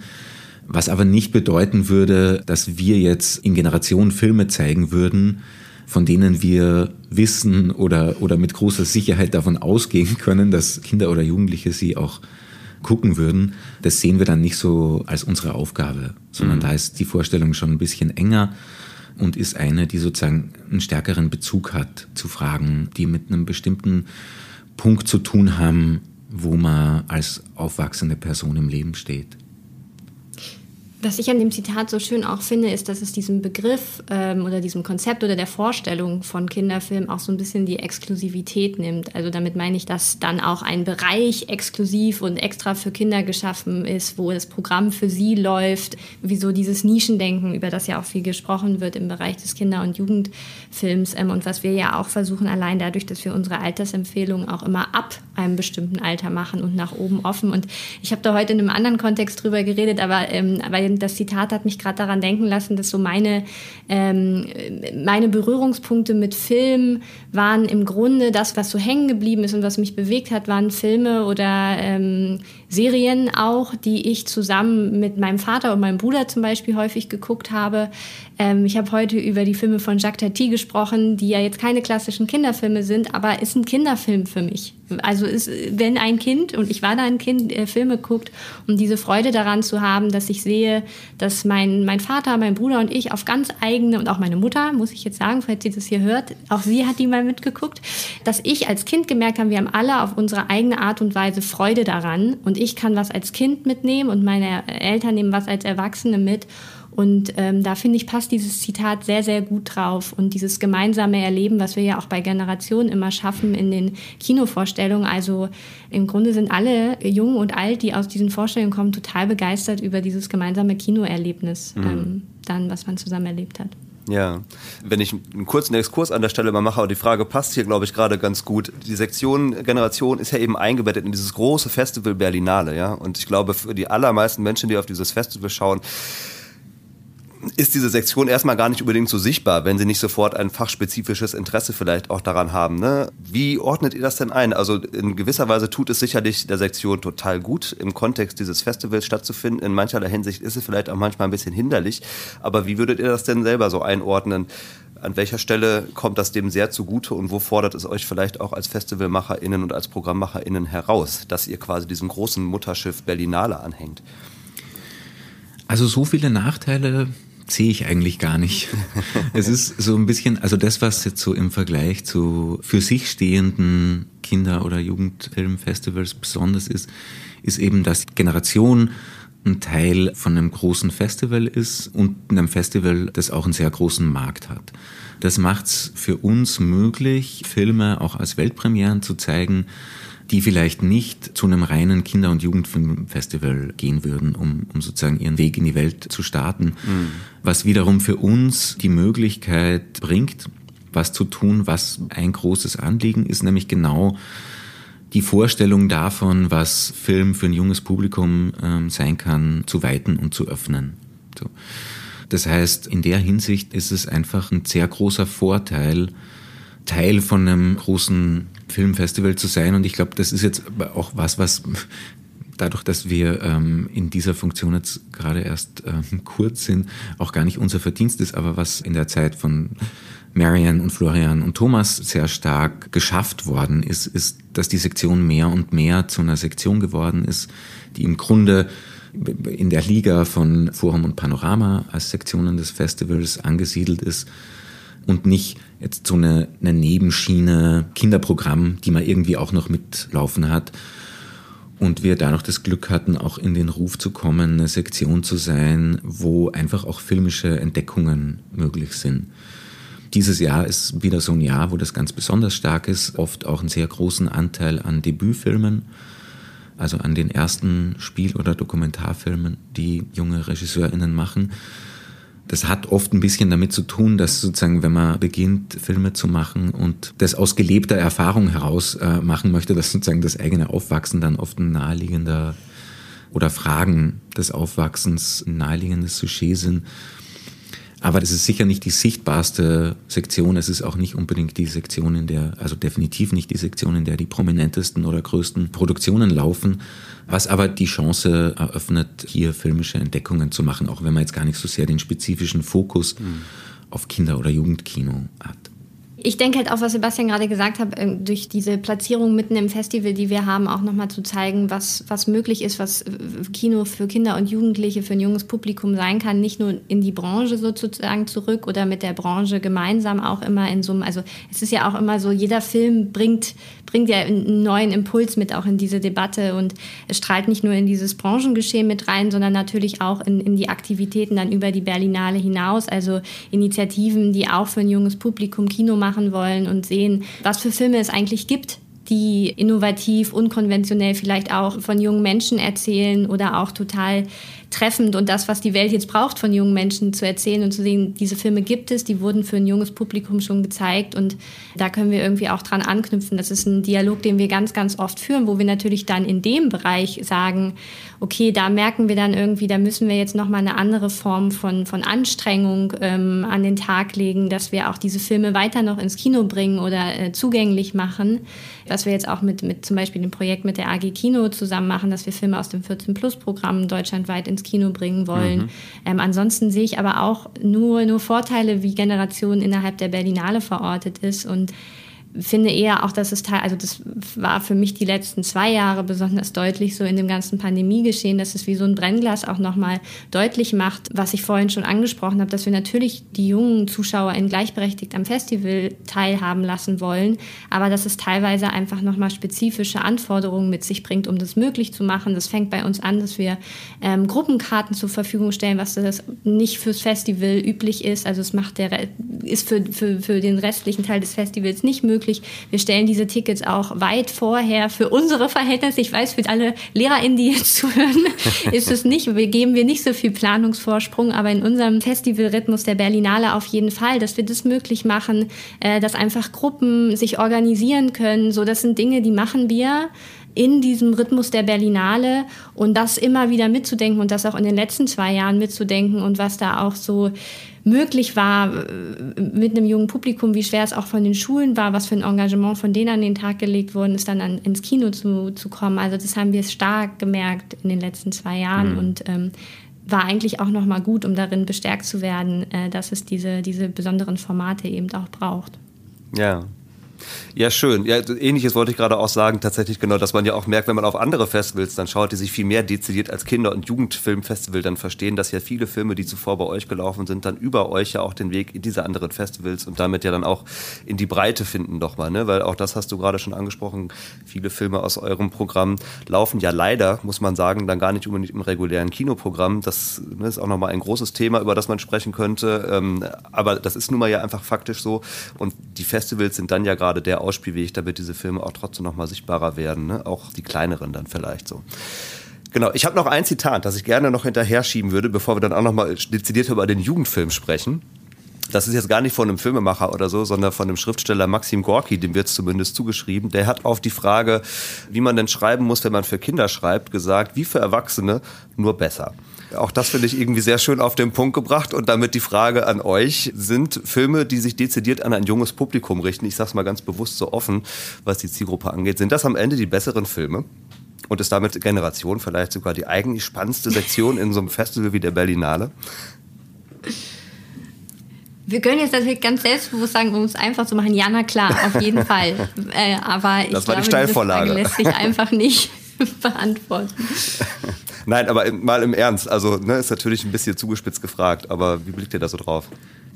Ich würde vielleicht mal so versuchen zu antworten. Ähm, ich meine, ne, also am Ende ähm, würde man ernst gemeint nicht sagen, dass Kinderfilme die besseren Filme sind oder die besser erzählten Filme. Ich glaube, was auch so, wie wir Filme betrachten und wie wir diskutieren, wie wir eine Auswahl finden, dass ähm, eine bestimmte Sorgfalt in der Erzählung, wenn wir sozusagen auch immer wieder uns die Frage stellen, ist es ein Film, der sich eignet für ein junges Publikum, dass wir da natürlich sehr genau drauf gucken und dass einen in dem Zusammenhang ähm, sehr leicht auffällt, wenn die Psychologie von Figuren irgendwie schlampig erzählt ist, wenn sozusagen die Wahrnehmung nicht stimmt, weil die Frage, ne, also kommt auch wieder zurück zu Fragen von vorher. Ein Film ist nicht automatisch interessant für uns, nur weil Kinder drin vorkommen oder weil Kinder die Hauptfiguren sind, sondern es ist stark immer auch eine Frage, ist sozusagen, wo setzt die Wahrnehmung an? Ist es ein Film, der sich der Perspektive tatsächlich öffnet von den jungen Protagonistinnen? Und dass vielleicht einem in diesem Zusammenhang Unstimmigkeiten oder wenn man das Gefühl hat, die Figur ist auf eine seltsame Art nicht konsistent, hier wird ein Blick von außen herangetragen. Das ist eine Projektionsfläche mehr als Handlungsträgerin. Das fällt einem in dem Zusammenhang natürlich umso deutlicher in den Blick. Mhm. Gut, also jetzt haben wir schon so dezidiert und viel über den Kinderfilm gesprochen, aber wir haben eben schon gesagt, es gibt eben diese Unterscheidung Kinder- und Jugendfilm. Deswegen würde ich auf den Begriff des Jugendfilms auch noch mal ein bisschen mehr eingehen wollen mit euch. Und Melika, dankenswerterweise hast du mir dafür auch eine Steilvorlage geliefert, weil ich nämlich über einen Aufsatz gestolpert bin, den du zu diesem Thema geschrieben hast und dich wahrscheinlich auch weit darüber hinaus ja schon mit diesem Thema beschäftigt hast. Also dieser Aufsatz trägt den Titel Schrecklich schön, Jugend in Kino, eine kritische Auseinandersetzung mit dem Begriff Jugendfilm. Ich nehme das mal jetzt vielleicht ein bisschen zur Grundlage, um mit euch eben auch über den Jugendfilm und auch diesen Begriff des Jugendfilms zu sprechen und beginne da auch mal mit einem Zitat aus diesem Aufsatz. Äh, darin hast du geschrieben, Melika, die Auseinandersetzung mit Jugend und Kino im deutschen Diskurs ist auch historisch begründet vom Konzept der Medienpädagogik geprägt. Da interessiert mich an der Stelle natürlich auch als Medienpädagoge, was verstehst du denn eigentlich unter dem Konzept der Medienkompetenz und wie prägt es diesen Diskurs dann genau? Ich weiß tatsächlich jetzt nicht, ob ich das so ähm, aus dem Aussatz gerissen auf tatsächlich die Auseinandersetzung mit Kino und Jugend beziehen würde. Ne? Ja. Aber ähm, in der Auseinandersetzung der, der Filmvermittlung dann, was mir aufgefallen ist, dass es häufig darum geht, in der Auseinandersetzung ähm, mit jungem Publikum und Kino etwas zu kreieren, wo die jungen ZuschauerInnen dann auch ähm, ja, dem, dem Medium oder diesen Erfahrungen, die sie im Kino machen, auch irgendwie so habhaft werden. Ne? Also, dass man, dass man das Medium im Griff hat und auch dieses Gespräch über das, was einem passiert im Kino, das, was man nicht versteht, das, was Irritation auslöst, seltener so als erste stattfindet in der Auseinandersetzung mit Film. Ich habe da, das war in einem Rahmen von einem Panel, ähm, wo so eine Studie ähm, vorgestellt wurde. Ich weiß jetzt leider nicht mehr, was das für eine war, aber wo es darum ging, fremdsprachliche Filme im Unterricht zu benutzen und wo ein Ergebnis davon war, dass da so ein Unbehagen von den LehrerInnen auch geäußert wurde, wenn das ein Film war, den sie nicht auf ein Thema herunterbrechen können, ähm, diese Gespräche zu moderieren. Was dann passiert, wenn so ein Film einen wirklich berührt oder auch die SchülerInnen auf verschiedene Arten und Weisen berührt. Und das ist so dieser medienpädagogische Zugang, das Medium im Griff zu haben, den ich damit beschrieben habe. Ja. Also ich, ich kann das vielleicht nochmal so ein bisschen anfüttern. Ich glaube, das ist jetzt nicht so ganz so ein Zitat von dir, aber es stammt auch irgendwie mit aus diesem Beitrag, aus diesem Artikel, wo nochmal darüber gesprochen wurde, dass Filme dann eben häufig auch hinsichtlich ihres pädagogischen Mehrwerts eingeordnet werden und kategorisiert werden. Trifft das das ein bisschen, was du auch so meinst, oder ähm, geht das in eine falsche Richtung? Wir haben das ja eben auch schon mal ganz kurz besprochen, dieser Begriff äh, Pädagogik. Ja, ich, ich glaube, was man nochmal zu diesem Aufsatz generell sagen kann, das war eben eine Auseinandersetzung mit, was du ja auch eingangs gesagt hast, eben in diesem Kontext von dieser Promotion ja. äh, zu untersuchen, was ästhetische Konstruktion von Jugend sein kann und eben einen Versuch zu starten, zu sagen, dieses Motiv der Jugend, dieser Moment der Transformation und der Veränderung, dass der eben nicht nur als eine Form des Heranwachsens erzählt wird und wie junge Leute in der Gesellschaft von heute äh, heranwachsen, was ja auch häufig so in, in einem großen Teil der Forschung ähm, so eine Form ist, in was erzählen diese Filme von, von Jugend heute so ungefähr, sondern wirklich auch zu sagen, zu untersuchen, inwiefern das Motiv von Jugend, so wie es in, in vielen Filmen auch genutzt wird, wirklich so gesamtgesellschaftliche Transformationsprozesse ah, ja. auch beschreibt. Mhm. Ne? Mhm. Und da sind wir wieder bei diesem Thema, was mich eben auch beschäftigt. Welche Jugendbilder oder Kinderbilder haben wir und auf Grundlage derer ähm, agieren wir und, und machen auch Filme für Kinder und Jugendliche oder machen Programme für Kinder und Jugendliche. Und das zu hinterfragen, was für Bilder dahinter stehen und viele Filme aber auch andere Bilder anbieten, in denen wir uns aber auch wiederfinden, weil es sich eben nicht so, so herunterbrechen lässt auf eine Erfahrung von Kindheit oder Jugend. Und das auch so ein bisschen aufzurütteln in der Betrachtung, wie wir auch in dem, in dem Moment war ich ja habe ich versucht, wissenschaftlich unterwegs zu sein. ähm, genau, und äh, da auch, auch diesen Diskurs oder die Betrachtung auf, auf, auf Jugendfilm und da habe ich spezifisch auf Jugendfilme geguckt, weil ich das nochmal ähm, in irgendeiner Form auch komplexer fand, das zu, zu greifen zu gucken, wie man da nochmal einen anderen Zugang in der Auseinandersetzung finden kann. In erster Linie in den Filmen selber, wie die ästhetisch aufgebaut sind und das Motiv Jugend benutzen, aber dann auch im Weiteren, ähm, wie über sie gesprochen wird und wie sie dann ähm, ausgewertet und vermittelt werden. Ja, also verstehe ich das jetzt richtig, wenn du Jugend so bezeichnest als eine Art Metapher quasi für Transformationsprozesse ganz generell, äh, steckt dann in einem Jugendfilm so ein ganz besonderes, nennen wir es mal vielleicht Innovationspotenzial für einen guten Film im Vergleich zu anderen Zielgruppen, auf die man sich dann inhaltlich vielleicht fokussiert? Ein ganz besonderes, ja, bestimmt. Ja. Also das, ähm, das war so eine, so eine These, zu sagen, das ist in so einer starken Form Metapher und auch selber Bezug und ähm, Referenzraum von Ver Veränderungsprozessen und Perspektivwechsel, dass da auf jeden Fall ein großes Potenzial drinsteckt. Jetzt nicht das Größte so, und, mhm. ähm, aber ein, ein großes, was über das Heranwachsen auch hinausspricht. Jetzt gibt es ja wie beim Kinderfilm eben auch eben dieses Label Jugendfilm, ja, wird dann gerne direkt so draufgeklatscht oder Coming-of-Age-Filme meinen ja häufig dann einfach genau dasselbe. Tut es dem Jugendfilm gut, dieses Label, dass es überhaupt existiert und dass es ihm angeheftet wird? Oder anders gefragt, was macht denn dieses Label mit einem Film, wenn ein Film dann auf einmal als ein Jugendfilm angepriesen oder verkauft wird? Also ich habe unter dem, wenn man jetzt sagt, das ist ein Jugendfilm, habe ich tatsächlich noch weniger Vorstellungen davon als bei einem Kinderfilm. Vielleicht, weil ich auch gar nicht so viele selber rezipiert habe in meiner Jugend, also die ich jetzt als klassische Jugendfilme bezeichnen würde und dann immer sofort an die Filme denke, die wir bei, bei 14 Plus so zeigen, die ich jetzt nicht alle ähm, unter dem Begriff Jugendfilm fassen würde. Ähm, außer Jugendfilm heißt, es sind Filme, die für Teenager in, im weitesten Sinne ähm, sind. Mhm, mh. Ich glaube, es ist ein bisschen weniger als Kinderfilm eine, eine spezifische Form hinter der eine bestimmte Vorstellung auch von Auswertung von Publikum ähm, steht. Ein bisschen ist das, glaube ich, was in beiden Fällen auch die Zweischneidigkeit vom Begriff ist oder von der Sache, dass einerseits impliziert es natürlich immer, dass man Kinder oder Jugendliche als Publikum ernst nimmt. So, und, und auch davon ausgeht, okay, das ist eine spezifische Gruppe mit spezifischen Wünschen, Bedürfnissen, Horizonten. Und das ist erstmal was Positives dran, ja, dieses Publikum auch spezifisch anzusprechen. Und gleichzeitig besteht immer halt die Gefahr, ähm, dass sich das in bestimmte Formen verengt, mhm. ähm, in bestimmte Formeln mehr noch als Formen.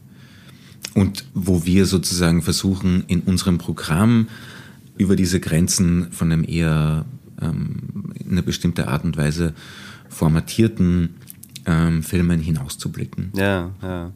Ja, ich merke schon gerade so ein bisschen an der Dynamik unseres Gesprächs. Ich glaube, ich habe so sehr stark noch diesen verengten Blick, ne? hier Kinderfilm, da Jugendfilm und ihr erzählt mir gerade eigentlich die ganze Zeit immer so, komm, lass uns mal wegkommen von diesen Begrifflichkeiten und das weiter öffnen und so. Ne? Das finde ich, finde ich sehr spannend gerade. Ich hoffe, ich reite da jetzt auch nicht zu viel drauf rum. Ich möchte mal einen anderen Begriff noch dann gerade in das Gespräch mit einbringen, nämlich den Begriff des politischen Anspruchs. Ja, also wenn man jetzt gerade noch mal auf Jugendliche schaut. Und die Jugend ist ja nun mal dann auch so die Phase, wo sich auch vermehrt so ein politisches Bewusstsein entwickelt, jetzt ganz jenseits aller filmkulturellen Prägungen und so, die wir haben. Aber inwiefern versteht sich denn da die Sektion Generation auch als eine politische Generation oder inwiefern sollte sich dann eben auch der Jugendfilm als politisch verstehen? Und wie bildet sich das bei euch ab? Ich glaube, was man mal sagen kann, ähm, was wir versuchen nicht zu tun, ist wie in ganz vielen anderen Hinsichten auch so ein Sprechen von oben herab und zu sagen, hier, das sind die Themen, für die ihr euch engagieren müsst. Wir sind keine Lehrmeister. So. Und auch keine LehrmeisterInnen. Ähm, also ich würde schon sagen, dass es in der Auswahl einen politischen Anspruch ähm, gibt. Das beginnt damit, dass wir natürlich versuchen, auch in dem, was wir an Programm zeigen, ein vielfältiges und diverses Bild der Welt zu spiegeln. Es hat natürlich schon auch damit zu tun, Themen mit einzuschließen, die gerade auch irgendwie prägen, was, was in der Welt geschieht.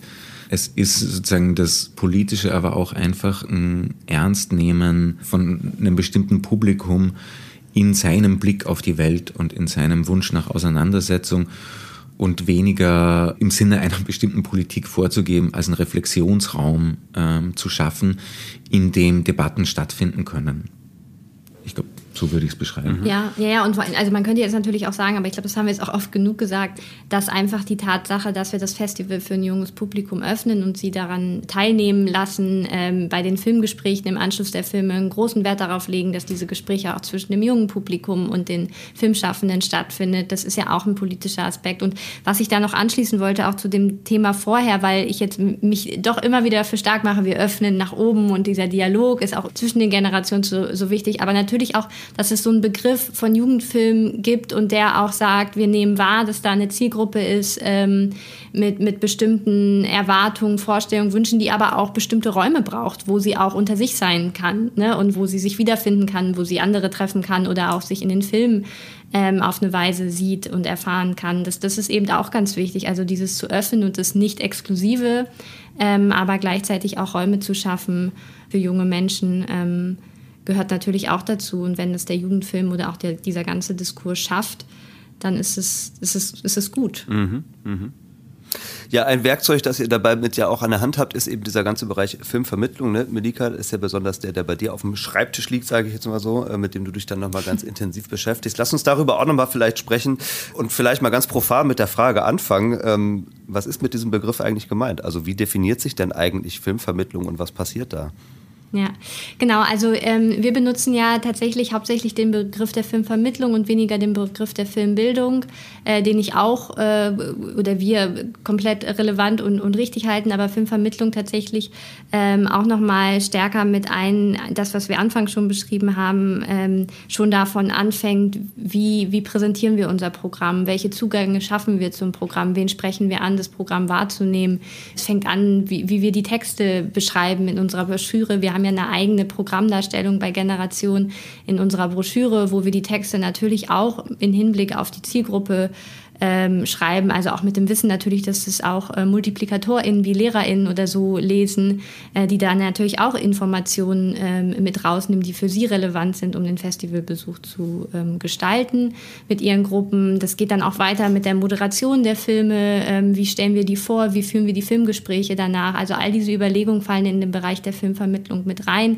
Und ein ganz wichtiger Punkt, der einfach ganz, ganz wichtig ist, ist dieses Gespräch danach und ist es gemeinsam im Kino sitzen und ähm, diesen, diesen Raum zu gestalten und diesen Raum zu erfahren. Das sind alles Bereiche, die in den Bereich der Filmvermittlung für uns fallen auf jeden Fall. Und dann kommt dazu und ähm, es ist Teil von dem Ganzen zum Beispiel das Engagement, was wir ganz spezifisch in unserem Kooperationsprojekt mit Vision Kino, dem Netzwerk für Film- und Medienpädagogik haben. Das ist das Berlinale Schulprojekt, ähm, wo wir nochmal mit einer ausgewählten Gruppe von LehrerInnen aus Berlin und der Umgebung auch ähm, zusammenarbeiten mit zwei FilmpädagogInnen, die äh, wirklich lerngruppenspezifisch und ähm, lehrplanspezifisch auch, was ja nicht so jetzt der Fokus von unserer ähm, Filmauswahl ist, auf den Lehrplan zu achten, mhm. ähm, aber dann da diese, diese Vermittlung ähm, stattfindet durch unsere beiden FilmpädagogInnen und wirklich mit diesen Lehrerinnen Projekte zu entwickeln. Die Lehrer erhalten exklusiven Zugang schon vorher zu den Filmen, was was ganz Besonderes ist, weil teilweise sind es Weltpremieren, die hat noch niemand gesehen und die LehrerInnen dürfen das dann schon sehen, um sich vorbereiten und dann der große Moment, wo sie mit ihren SchülerInnen die Berlinale besuchen ähm, und dann im Anschluss in die Klassen gehen und diese Projekte entwickeln und das wirklich als Projektarbeit auch immer in den Unterricht einbauen. Und die Projektergebnisse werden dann am Ende vorgestellt in der gemeinsamen Runde und auf Vision Kino auf der Webseite veröffentlicht, sodass auch andere, es sind halt Filme, für die noch kein Material zur Verfügung steht. Also damit meine ich teilweise auch wirklich noch nicht viel Informationen, Weltpremieren, die, die, die, die Texte dazu, die ähm, Kritiken und alles werden auch dann erst während der Berlinale geschrieben und die entwickeln wirklich innovative und ganz, ganz neue Projektideen, die Zugänge zu, zur Arbeit mit Film im Unterricht beschreiben. Mhm. Genau, und das ist natürlich eine ganz klassisch, klassische Form, ähm, naheliegende Form von Filmvermittlung, die wir schon seit vielen Jahren machen.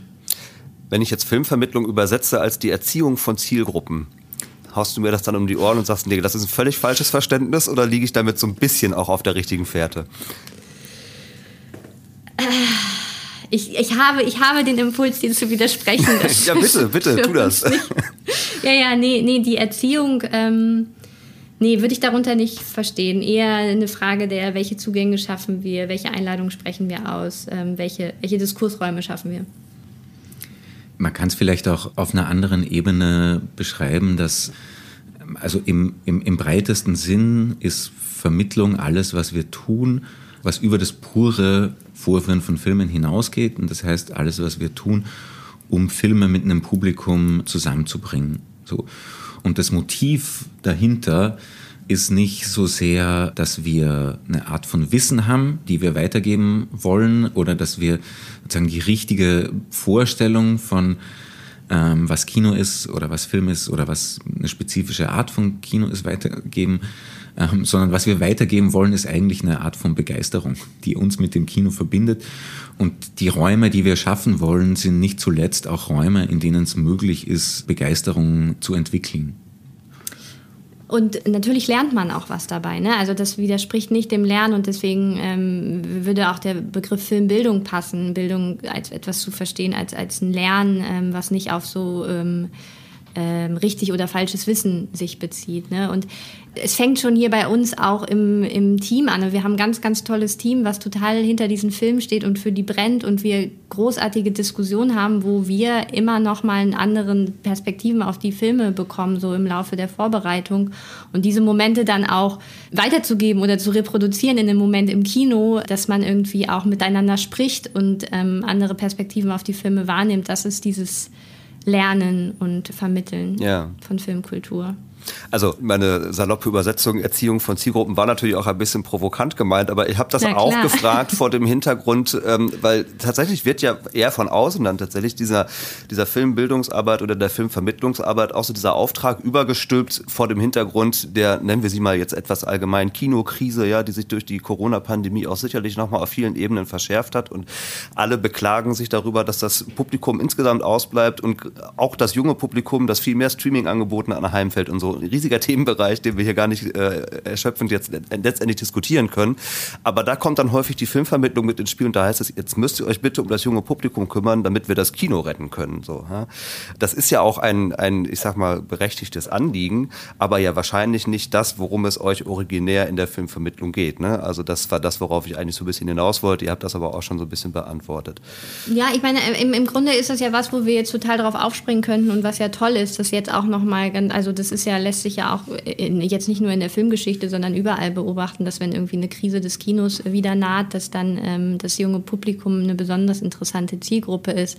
Da könnten wir jetzt auch hier politisch werden und darüber sprechen, was für Möglichkeiten da gegeben sind das junge Publikum nochmal andere Zugänge zu schaffen, auch den Kinos andere Möglichkeiten zu bieten. So. Aber an sich ist es ja ein Diskurs, der im besten Fall fruchtbar sein könnte. Aber man beobachtet natürlich, dass das eine schnelle Reaktion ist darauf, ähm, auch äh, dieser Krise sich zu, zu stellen. Und da fällt aber auch wieder der, unser Begriff von Filmvermittlung rein, dass wir sagen, wir wollen ja eine Form von Filmkultur auch äh, vermitteln und stärken und weitergeben und auch jungen Leuten Anreize schaffen, da da mitzumachen und die für sich kennenzulernen. Ja.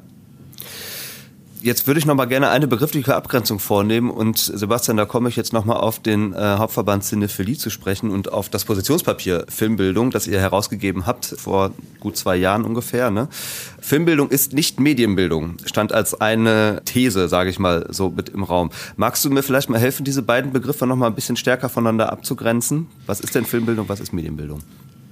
Ja, ich glaube, die Grundidee, die da dahinter steht, ist, dass ähm, die Auseinandersetzung mit Kino im Schulbereich, so wie sehr vieles im Bildungsbereich, unter einer Form von Nützlichkeitsdruck steht. Und ein Ansatzpunkt, ähm, der da zentral war, die Auseinandersetzung mit Filmen freizuhalten von so einem unmittelbaren Nützlichkeitsdruck. Ja, und das heißt nicht, dass wir so in, in dem Kreis, wo wir diese Thesen formuliert haben, was Negatives an Medienbildung an sich sehen, also nicht finden, dass es unnütz oder überflüssig ist, sich zum Beispiel damit auseinanderzusetzen, was soziale Medien sind, was es bedeutet, sich drin zu belegen, als mehr so ein Insistieren darauf, dass das Kino eine Kunstform eigener Art ist und dass ähm, die Auseinandersetzung damit keine ist, die sich durch ein unmittelbares Nützlichkeitsdenken rechtfertigen sollte. Ja, ja, verstehe ich. Ja. Und das reicht ja dann auch in sozusagen in ähm, die das Bemühen um, um Ressourcen, um Möglichkeiten, um Räume, da so ein bisschen darauf zu insistieren, dass es was Spezifisches an der Auseinandersetzung mit Kino und Film gibt, ähm, das auch nach spezifischen Räumen verlangt, also dass sozusagen eine, eine Filmbildung, die losgelöst ist vom Kino als physischen, aber auch als sozialem Ort, eigentlich nicht denkbar ist und das nicht so ohne weiteres aufgeht in so einem großen Durchmarsch durch einen breiten Begriff von was alles Medien sind. Ja, ja. Jetzt drängt sich eine Frage dabei natürlich nochmal auf, wenn wir über Filmvermittlung sprechen. Dass das aus Sicht von Programmmachern und Filmschaffenden natürlich ein Anliegen ist, ist völlig klar. Aber wie sehr brauchen denn eigentlich Kinder oder Jugendliche Filmvermittlung? Also ist das ein Anspruch, den Sie selber auch formulieren würden? Wie blickt ihr da drauf?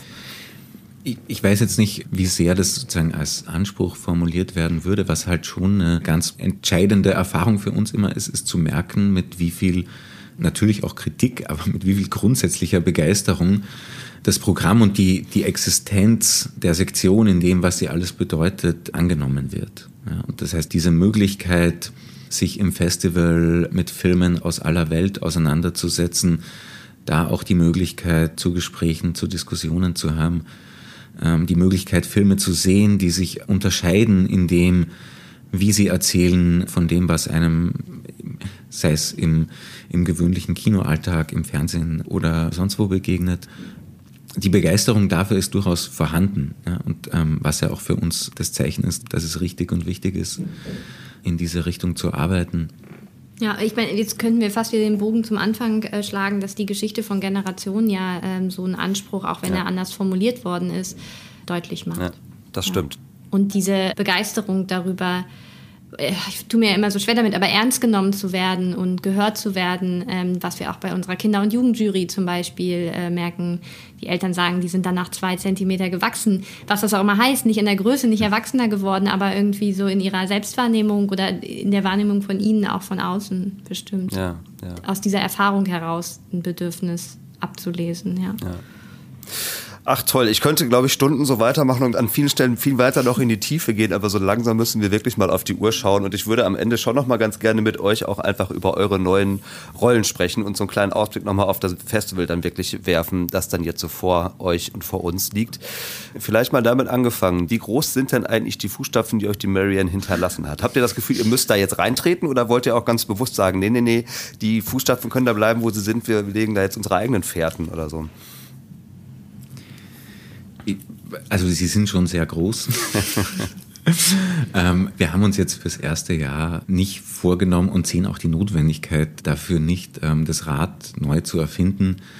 Es ist auf alle Fälle so, dass wir so ungefähr zweimal am Tag uns denken und sagen, es ist schon ganz schön gut, dass wir zu zweit da sind und da nicht alleine durch müssen. Aber das ist tatsächlich was, ähm, was, was die Arbeit jetzt in, in dieser Konstellation auch sehr angenehm macht, dass ähm, wir einerseits die Sektion aus unterschiedlichen Richtungen sehr gut kennen. Wir werden es dann in einem Monat wissen, was unser blinder Fleck war, von dem weder ich noch Millie keine Ahnung hat. Ähm, bisher glauben wir sozusagen aus unseren zwei Perspektiven ähm, decken wir ziemlich gut ab, was wir im Blick haben sollten. Und ähm, wir haben so, darüber kannst du vielleicht, magst du vielleicht noch ein bisschen was sagen, ähm, so ein paar Akzente, wo wir versucht haben, was Neues zu versuchen aber im Großen und Ganzen stand die Sektion in den letzten Jahren einfach sehr gut da und ähm, es ist schon eine gute Aufgabe fürs erste Jahr, da nicht dahinter zu fallen. Ja, so. ja. Ja, also ich glaube, um in dem Bild zu bleiben, geben wir unser Bestes, beide so, so ein, einen Fußstapfen auszufüllen und uns damit dann auch nochmal breiter aufstellen zu können, auch so in dem Bereich ähm, ja, das, das, was wir machen und das, was aus unserem Programm herauskommt, nochmal breiter auch damit sich aufzustellen. Das heißt zum einen natürlich unsere Aktivitäten auch mit der Filmbranche zusammen, was wir da auch einfach durch Manpower mal zwei oder Womenpower mal zwei, was wir da noch ähm, ähm, machen können und ähm, nochmal Synergien irgendwie schaffen können, aber das gleichzeitig auch eben in, in den Bereich der Filmvermittlung auch übers Festival hinaus. Ich hatte das Projekt mit der AG Kino schon angesprochen, mhm. wo wir eben Filme aus dem 14-Plus-Programm ähm, ins Kino bringen wollen, was jetzt dieses Jahr wirklich so in heute Abend ist, die Auftaktveranstaltung und wir zeigen einen der Filme und gehen da in eine Auswertung und erfahren auch noch mal mehr, wo sind die, wo sind die Hürden, wo sind die Herausforderungen, diese Filme dann später ins Kino zu bringen und wie wir da auch mit uns beteiligen können. Wir sind groß noch mal dabei, obwohl wir beide schon so lange dabei sind, unser Publikum, ähm, die Initiativen, die zu uns kommen, noch mal genauer kennenzulernen, zu gucken, was können wir von denen lernen, was können wir von denen mitnehmen. Ähm, so stellen wir uns aktuell gerade auf und ist so ein Sondieren auf jeden Fall mit Ideen, die wir haben und Impulsen, die auch die letzten Jahre in der Zusammenarbeit mit Marianne gesetzt haben. Ja. Werden denn jetzt auch ganz konkrete Erwartungshaltungen von außen an euch herangetragen? So nach dem Motto, jetzt hier endlich neues Führungsduo und jetzt müsst ihr mal dieses oder jenes unbedingt tun. Werdet ihr da auch stark mit konfrontiert oder lässt man euch eher machen? Also was ich wahrgenommen habe, so als es äh, rauskam mit uns beiden und was mich total gefreut hat, dass es viele Leute gab, die gesagt haben, natürlich auch aus dem Bereich, aber die gesagt haben, wow, diesen Bereich Filmvermittlung nochmal so sichtbar zu machen, ähm, das ist ein tolles Zeichen und ähm, das ist eine Erwartung, die wir natürlich mit Spannung, aber natürlich gerne annehmen. Ja, ja. Jetzt ist es ja auch nochmal so, das tangiert das einen ganz anderen Bereich, aber der ist für Festivals ja auch nicht unerheblich gewesen in den letzten Jahren. Corona hat ja auch die Berlinale in ihrer formalen Umsetzung, sage ich mal, ziemlich auf den Kopf gestellt. Also ne, hybride Festivalformate, Online-Festival etc. Wir kennen das alle. Jetzt ist es das erste Festival seit der Pandemie, das wieder, ich würde mal vermuten, unter halbwegs normalen Bedingungen wieder stattfindet. Aber vielleicht könnt ihr noch mal was dazu sagen. Was bleibt denn eigentlich von diesen Erfahrungen, die ihr während der Corona-Pandemie gemacht habt? Und äh, von welchen Dingen könnt ihr euch jetzt auch Gott sei Dank wieder verabschieden? Also verabschiedet habe ich mich schon, die wir nie mehr machen müssen. Ähm, ich glaube, was bei mir stark hängen bleibt, ist dieses Selbst Bewusstsein zu sagen, wir machen hier Arbeit, die ganz äh, wichtig ist, um die Zugänge zu schaffen. Ich habe schon erwähnt, die Gruppenticket-Hotline, die wir letztes Jahr nicht haben konnten, mitzudenken. 2021 hat ja die Berlinale dann das Summer Special gehabt, ähm, wo wir mit einem Kino hier in Berlin zusammen tatsächlich auch, ich meine, es war Open Air, ne, es war dunkel, er musste es sein, aber wie macht man das äh, mit Filmen für ein jüngeres Publikum, die vielleicht um 21, 22 Uhr nicht mehr rausgehen? Mhm. Da haben wir es geschafft, tatsächlich Vorstellungen um 18 Uhr in so einer Guckkastenbühne zu machen, also nochmal so eine Extra-Runde zu gehen.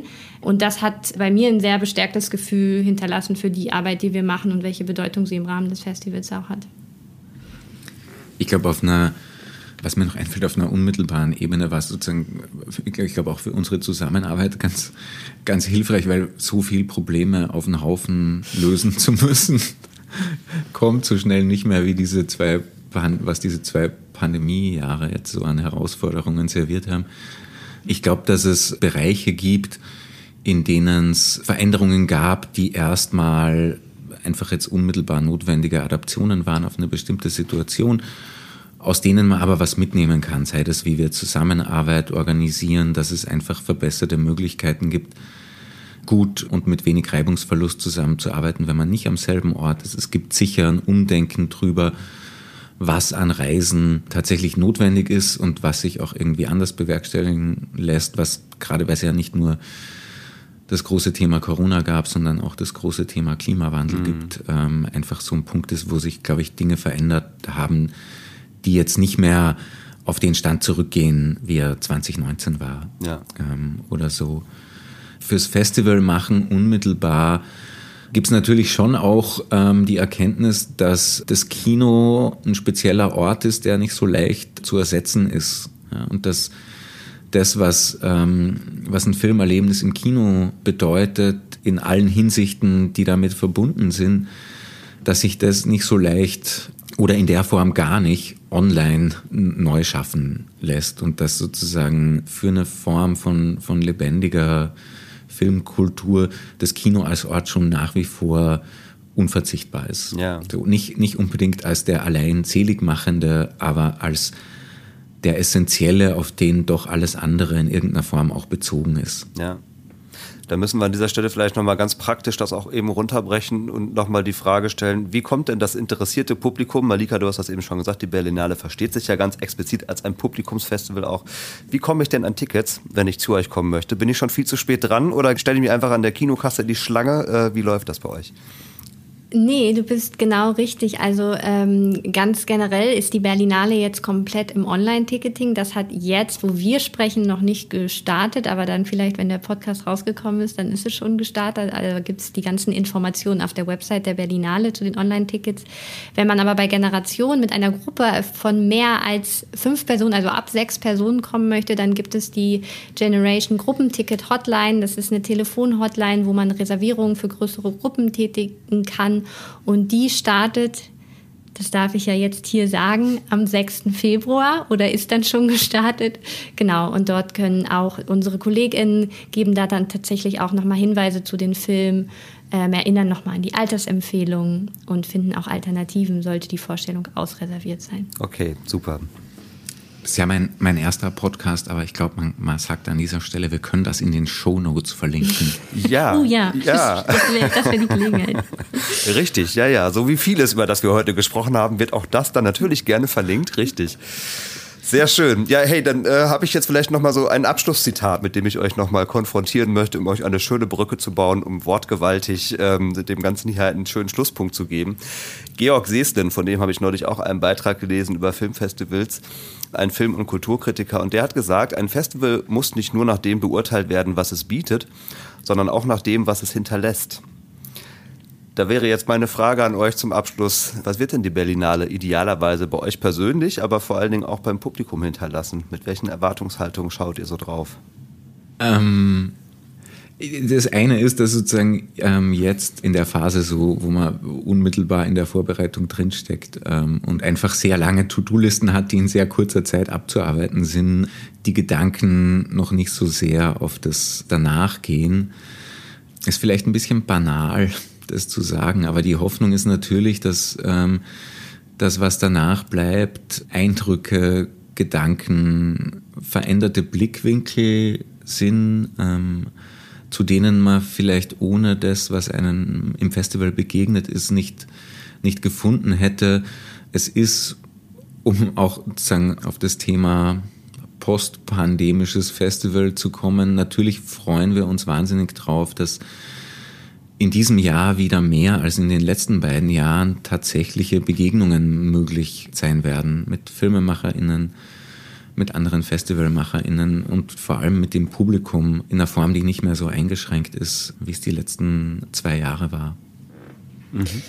Es hat halt so eine, wenn man es dann erlebt, so eine so eine ähm, Bedeutung zu sagen, bei uns ist Publikum, das zum ersten Mal in, im Kino war und diesen Moment danach mit sich trägt und wieder zurück ins Kino kommt, aber auch dieses ganze Zeremoniell, was ein Festival ist, diese Festlichkeit, dass eine Premiere stattfindet und man das Gefühl hat, man ist hier an was Großem beteiligt und bei was Großem dabei, das hinterlässt einfach schon starke Eindrücke, auch in dem Moment selber. Wir haben alle Gänsehaut, wenn dieser Berlinale-Jingle ertönt. Und ich hoffe einfach, dass wir alle dann auch danach irgendwie so den, den Raum finden, das irgendwie so sacken zu lassen und die Erfahrung, die man mitgenommen hat, irgendwie auch, ähm, ich sage jetzt mal, verarbeiten oder einsortieren zu können. Also das hoffe ich auch für alle, die hier mit uns im Team arbeiten, was eine sehr intensive Arbeitsphase ist. Und man braucht danach schon seine Zeit, um wieder Ruhe zu finden ja. und ähm, durchzuatmen und ähm, das irgendwie mit einem guten Gefühl machen zu können. Ja. Also wenn ich das so spiegeln darf, ich finde es jetzt einigermaßen erstaunlich, wenn ihr den Begriff der Banalität hier einführt, weil banal fand ich all das, worüber wir hier gesprochen haben, jetzt gerade ganz sicher nicht. Also man merkt schon, ne, was für ein komplexes Konstrukt dahinter steckt und wie viel Gedanken ihr euch auch macht um das, was ihr da letztendlich dem Publikum zeigt. Und das Ganze auch noch wirklich inmitten eurer heißen Vorbereitungsphase, wo ihr wahrscheinlich tausend andere Dinge zu tun hättet, als euch irgendwie fast zwei Stunden Zeit zu nehmen, um jetzt hier mit mir zu plaudern. Schön, dass ihr das aber trotzdem gemacht habt. Ähm, wirklich meinen ganz herzlichen Dank dafür, dass ihr so viel über das Festival und über euren Blick auf den Kinder- und den Jugendfilm so erzählt habt. Ich drücke euch sehr die Daumen für eine gute letzte Vorbereitungsphase und natürlich dann auch echt für ein schönes Festival. Ja, und bedanke mich sehr herzlich für eure Zeit. Danke. Vielen Dank. Hat viel Freude gemacht. Vielen Dank, dass du uns den Raum gegeben hast, in so netter Atmosphäre diese Gedanken alle mal auszusprechen. das freut mich, wenn es euch auch gefallen hat. Dann bleibt zu hoffen, dass es den ZuhörerInnen dann eben auch gefallen wird. Schauen wir mal. Wir sehen uns wahrscheinlich bei der Berlinale. Ich werde nämlich auch zum ersten Mal für mich vor Ort sein. Freue ich mich schon sehr drauf. Insofern kann ich an dieser Stelle tatsächlich einfach mal sagen, bis bald und ja, tschüss. Bis bald. Bis bald.